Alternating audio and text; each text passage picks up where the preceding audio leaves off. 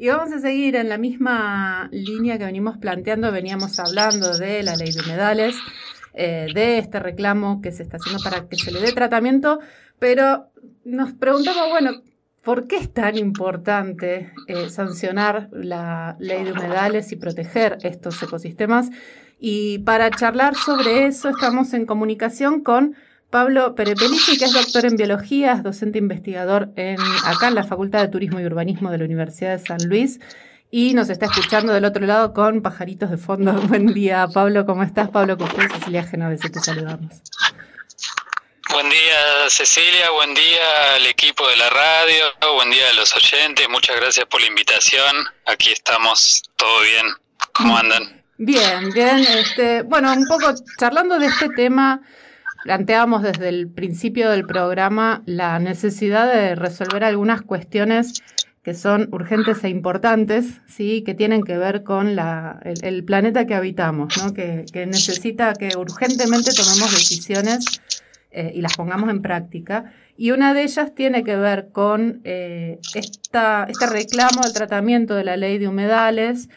Eh, y nos preguntábamos, bueno, ¿qué son los humedales y cuál es la importancia que tienen como para que sea tan importante, valga la redundancia, protegerlos.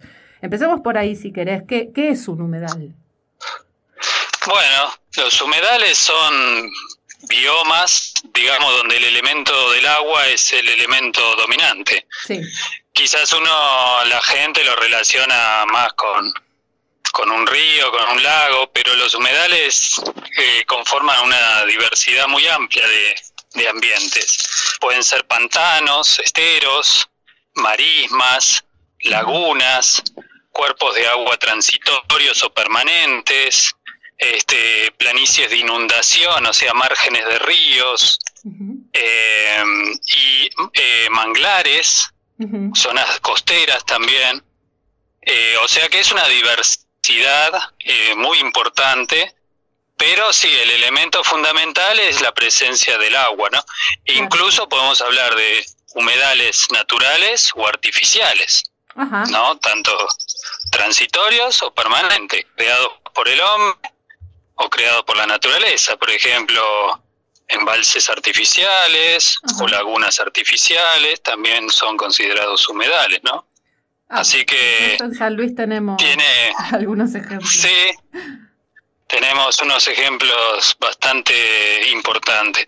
Y después lo, lo que tiene de, llamativo, digamos, o de relevante los humedales, y, y, por qué hace tan importante la, la, la, creación de la ley, es que son quizás ecosistemas que han sido este, identificados por algunos aspectos negativos en cuanto a la sociedad, ¿no? Eh, por ejemplo, han sido, claro, han sido siempre relacionados con ambientes tipo eh, feos, ¿no? Ah, Como pensando en el pantano, ¿no? De mal olor o lleno de bichos. Y eso ha llevado a que la tasa de desaparición de los humedales sea más rápida que incluso que la zona de los bosques. ¿no? Más del 80% de los humedales del mundo ya desaparecieron han sido rellenados, mm. urbanizados, transformados en basurales. Y con eso toda la pérdida del servicio que nos brinda, ¿no? Servicio de los ecosistemas que nos brinda, que son infinidad de cosas como regulación de inundaciones, fuente de biodiversidad, captación de carbono, recreación, este... Servicios eh, importantísimos en este momento, justamente, bueno, retención de carbono eh, lo relaciono directamente con el informe del IPCC, ¿no? que justamente habla de la necesidad de eh, empezar a reducir la, las emisiones de carbono y en ese sentido jugarían un papel importante, ¿no? Sí, sí, sí, sí, como captadores de carbono, incluso también más que la zona de bosque, ¿no? Los, los humedales por esas zonas de actividad de fotosíntesis, o sea, de mucha actividad vegetal, tanto en el espejo de agua como en toda la periferia con todas las plantas palustres o acuáticas que tiene relacionado y todas las hierbas o las, los arbustos. Y el IPCC es muy tajante, ¿no? Si lo relacionamos con el cambio climático, sumado a la regulación de inundaciones y sequías, depuración de agua, ¿no? También para uso de agua potable o recreativa o para generación de energía. Claro.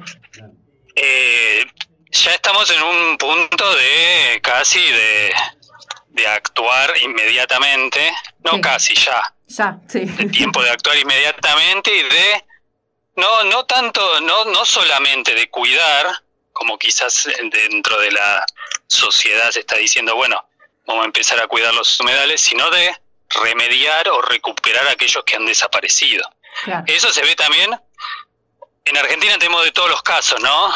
Mm. Muchos que han sido muy degradados porque dentro de lo que es el funcionamiento de las cuencas hídricas, ¿no? De las, de las zonas donde escurre el agua, eh, pensemos que en los humedales termina arrastrados todos los contaminantes, ¿no? Entonces se ha dado, se da que dentro de la actividad de, la, por ejemplo, agricultura industrial, barre agrotóxicos que terminan en lagunas pampeanas, por ejemplo. Entonces ahí se ve cómo se eutrofica, o sea, cómo se transforman en cuerpos de agua turbios cuando antes eran transparentes, por ejemplo, ¿no? O cloacas que terminan en ríos, residuos industriales maltratados o no tratados y un sinnúmero de, contaminantes, ¿no? Muchas veces también esa es una otra deuda que tenemos con los humedales que han sido usados como cloacas, por así decirlo, o como sumideros, vertederos de, de, contaminantes. Mm. Así que sí, el factor de cambio climático es otro gran este, eh, uso o necesidad que tenemos dentro de los humedales. Y después, por otro lado, tenemos que son elementos muy representativos. Argentina tiene humedales de una magnitud muy interesante, ¿no? Tenemos acá en Córdoba Mar Chiquita, claro.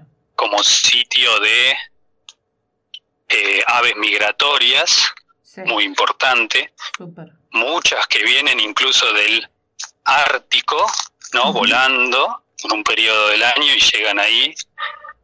Después tenemos ecoregiones, donde el 80% es un humedal, en el caso de la provincia de Corrientes, ah, ¿no? El 80% es un humedal. Eh, en el caso de Iberá, también, por suerte, avanzando dentro de un plan protección interesante, incluso de articulación con producciones locales o de, ecoturismo de bajo impacto, ¿no? Muy interesante. Y después tenemos otras ecoregiones también donde el humedal es el factor determinante como el delta y las islas del Paraná, donde quizás fue el foco conflictivo dentro del último tiempo por los incendios, por ejemplo, pero que no le quite importancia al resto de la situación de los humedales del país y del mundo, ¿no? Pero muy bueno, ¿no? Poner foco quizás en una situación que ya se va de las manos, claro. ligada a, generalmente como, como ha pasado con la ley, ¿no?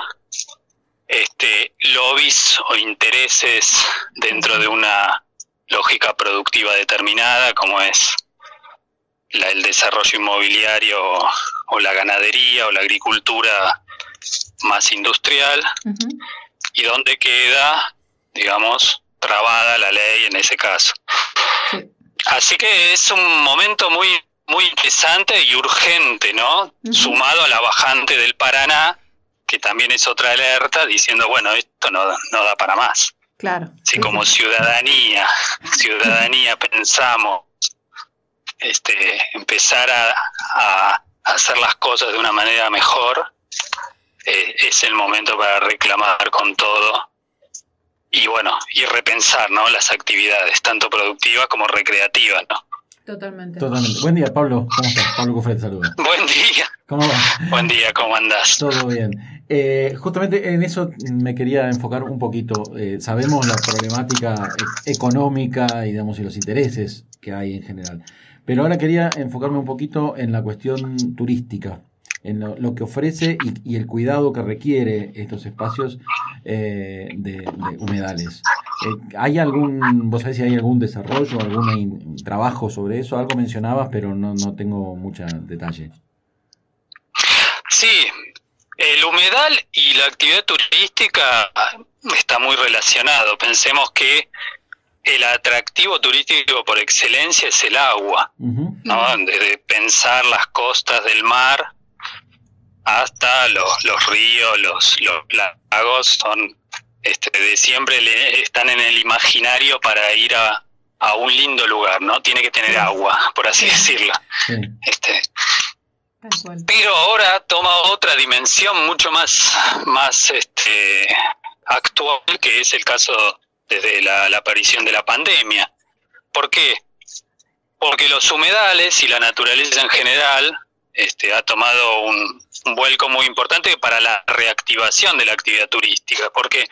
Porque desde la pandemia y desde la urgencia climática, el turismo como lo veníamos haciendo no da para más, claro, ¿no? Ya claro. desde la demanda de carbono y desde la el impacto del turismo en masas, este por eso ha sufrido el, la, la, el, el, golpe que ha sufrido con la, con la pandemia de la actividad turística. Claro. Y ahí es donde vienen los humedales y la naturaleza dentro de otras prácticas mucho más acordes, uh -huh. eh, dentro del ecoturismo, por ejemplo, donde hay iniciativas muy interesantes en humedales. Por ejemplo, como decíamos, nombré antes, en, en Iberá, en Corrientes, sí. donde es una gran oportunidad para el desarrollo, digamos, de las poblaciones locales. Claro. O en el impenetrable, la zona chaqueña, en el, en, en, o en Formosa, donde hay otros otras lagunas y esteros muy interesantes donde se puede trabajar en grupos pequeños dentro de la interpretación del patrimonio y específicamente dentro de lo que es la interpretación de la naturaleza, sí. Ayudando a las economías locales, desarrollando, digamos, el consumo local, el turismo de cercanía, que son las variables más fuertes que ahora trabajamos para la reactivación turística, ¿no? Claro. Y a su vez, con contribuir en un círculo virtuoso a disminuir la huella de carbono y a este, levantar las economías locales tan castigadas muchas veces debido mismo por la desaparición o contaminación de los humedales, claro. pero también por el desacople que genera estas formas productivas, digamos, dominantes uh -huh. a las poblaciones este, locales, inclu incluyendo el turismo, ¿no? Por esos sí. grandes centros turísticos que concentran la mayor parte de toda la actividad, ¿no? Sí, es medio el perro que Así se corre que... la cola, ¿no? Como que no, no, nos autogeneramos el problema que después no sabemos cómo resolver.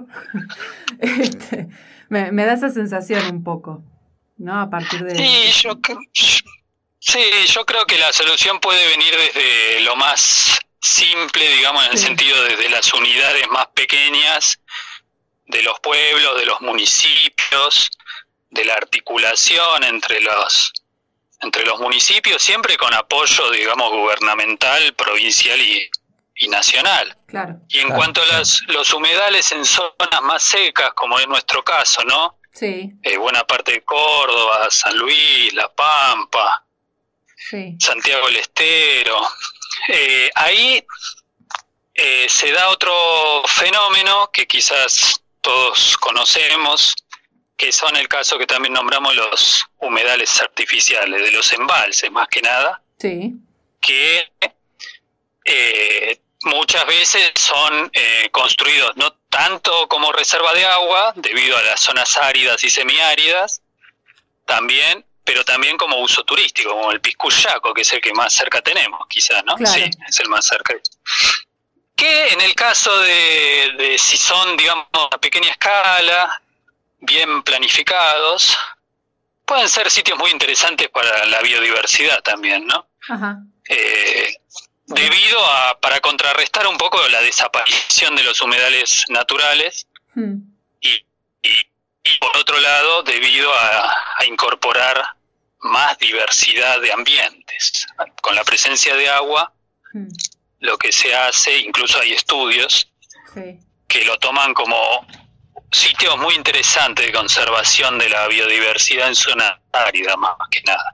Porque pensemos que históricamente en zonas áridas o semiáridas los humedales han sido también muy castigados para eh, encauzar el agua para fines productivos. Claro. Que es, por ejemplo, el caso de Guanacache. Claro, eso es un... Sí, es un humedal, eh, las lagunas de Guanacache es un humedal natural, pero que está sumamente este, en conflicto, ¿no? Y está muy disminuido su, su digamos, el, el, el, espejo de agua casi ha desaparecido en su mayor parte. Sí. Debido a que los que lo alimentan al humedal han sido desviados o canalizados para la producción de, más que nada de viñedos, ¿no? En la zona ya cuyana. Viene de, Mendoza. Sí. Mm. Entonces, a pesar de que nosotros no es la este reclamo de la ley de humedales, hmm. este no es, eh, digamos, novedoso en el sentido de que es la primera ley que lo protege, sino bueno, tenemos la ley de presupuestos mínimos ambientales, pero también tenemos que Argentina está eh, ratificando el convenio de Ramsar ah, de, protección de humedales, ¿no? que es internacional. ¿De, qué se trata brevemente el, el convenio Ramsar?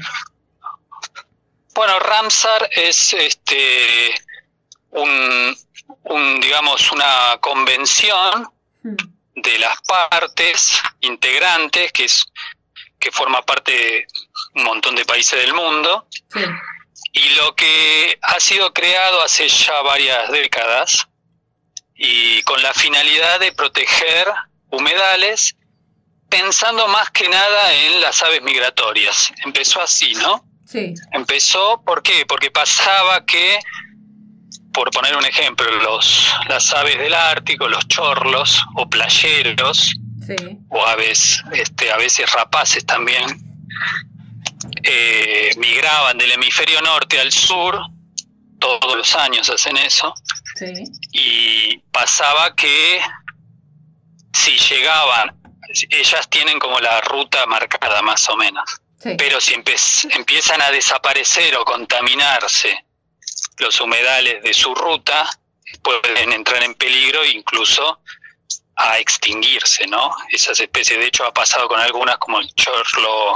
el chorlo pampa, que se alimentaba en, en Buenos Aires, venía del Ártico hasta Buenos Aires y por la caza y modificación del hábitat llegó a extinguirse esa especie. Pero hay otras que no, y que han sido disminuidas sus poblaciones debido a esto, ¿no? Sí. Entonces se genera esa convención internacional para proteger las aves migratorias, para que no estén en peligro las aves. Pero después se extiende y hoy en día lo toma ya en forma más holística por la importancia dentro de este marco de desaparición global de los humedales. Entonces, incluso hay sitios Ramsar de humedales artificiales. por ejemplo, Costanera Sur Costanera Sur es un caso muy interesante en Ciudad de Buenos Aires porque eh, son tierras ganadas al río, ganadas entre comillas, ¿no? Eh, generadas con escombros de, demolición cuando se genera la autopista 25 de mayo. Y sin embargo hoy en día significa el espacio verde más importante para una ciudad de 3 millones de habitantes inmediatas, pero 14 millones si contamos todo el AMBA, ¿no? Claro, sí, sí, sí. Entonces, eh, es Ramsar también. Costanera Sur también es Ramsar. Y Guanacache también está dentro de... Es Ramsar. Claro. Sí. O sea, hay una protección internacional que ya está marcando cuáles son los sitios de interés. Eh, sí, de Ramsar tenemos más de 20 sitios en Argentina. También tenemos Yancanelo, por ejemplo, en Mendoza. Sí. Pero no exento de los problemas que significa, por nombrar algo. Costanera Sur tuvo, hubo años que tenía 200 incendios por año. Claro. Yancanelo tiene pozos de petróleo adentro. Claro. ¿No? este, y conviven los pozos de petróleo con poblaciones de flamencos impresionantes. Claro. Entonces, bueno, la zona, la, conflictividad es un cambio de, político hacia el manejo de los de la naturaleza en general, pero también un espacio de discusión ciudadana que nos debemos desde la desde las bases mismas de cómo entendemos el manejo hacia estos, estos espacios. Totalmente. Porque existen alternativas. Existen alternativas desde la regulación del uso de contaminantes o el uso turístico que se le dé a los humedales hasta la recuperación de aquellos sitios que han sido este, rellenados, transformados en basurales o directamente en canalizados o entubados y que significaban la regulación del agua o de, o de las inundaciones. O sea, eso es una, una postura política, ¿no? Porque significa eh, este, invertir también fondos en dar marcha atrás en algunas decisiones que antes hicieron que no, que no estuvieron buenas en términos de los humedales, ¿no? y que ahora son urgentes. Invertir en, remediación, que es lo que Exacto. también hay que incorporar en este en esta idea de bueno empecemos a cuidar que decías al principio. Eh, además de empecemos a cuidar, empecemos a exigir que en los presupuestos también exista un, monto destinado a la remediación de aquello que está mal hecho. Lo hablábamos hace un ratito de hubo un barrio en cerca de entre, en Entre Ríos, que una orden judicial eh, obligó a la constructora a desmantelarlo y remediar el daño generado, porque bueno, había inundado un pueblo que había al lado al rellenar el humedal, ¿no? Empiezan a verse este tipo de cosas, pero sí es cierto lo que decías, bueno, hay una decisión política que tiene que ser contundente para destinar eh, justamente los fondos necesarios para poder remediar el, daño que ya hicimos. Sí, además que cada vez ese, ese camino, digamos, de, de solucionar los, algunos de los problemas que ya tenemos es eh, inevitable, ¿no? Volviendo al informe del IPCC, sí hay elementos que ya son irreversibles, que lo que queda es mitigar y adaptarse. Siempre que podamos mitigar, mejor. Y si no, adaptarse. Pero todavía, bueno, hay un cambio ciudadano que viene, ¿no? Que va, para mí va, va con fuerza y, y va marcando el camino, digamos, por suerte. Eh, hay una luz de esperanza. Pero, sí, no, la esperanza está ahí y es la acción. Totalmente. Estar en, digamos, la acción de estar ahí transformando la, realidad, ese, es el, trabajo, ¿no? Bueno. Pero nos falta todavía vencer ciertas resistencias este, que todavía creen que, que van a conseguir algo, ¿no? A la larga es eh, más, más difícil, digamos, hacer las cosas bien, cuanto más resistencia se ponga en lo, que ya está demostrado que no da, no da resultados. Totalmente. Bueno, con este mensaje entonces nos vamos. La, la acción es la, es la esperanza, así que ahí, en, ese, en ese plan vamos a, a, seguir charlando sobre estos temas, por lo menos acá desde Miravoz, y bueno, te agradecemos un montón por esta charla, seguiríamos horas. Sí, sí, claro. Muchísimas gracias. Este, vamos a, seguir con ya otros saben, cualquier cosa. Dale. Dale, Muchísimas gracias. Gracias, Pablo. Muchísimas gracias a vos. Gracias. te mandamos un abrazo grande. Buen fin de semana.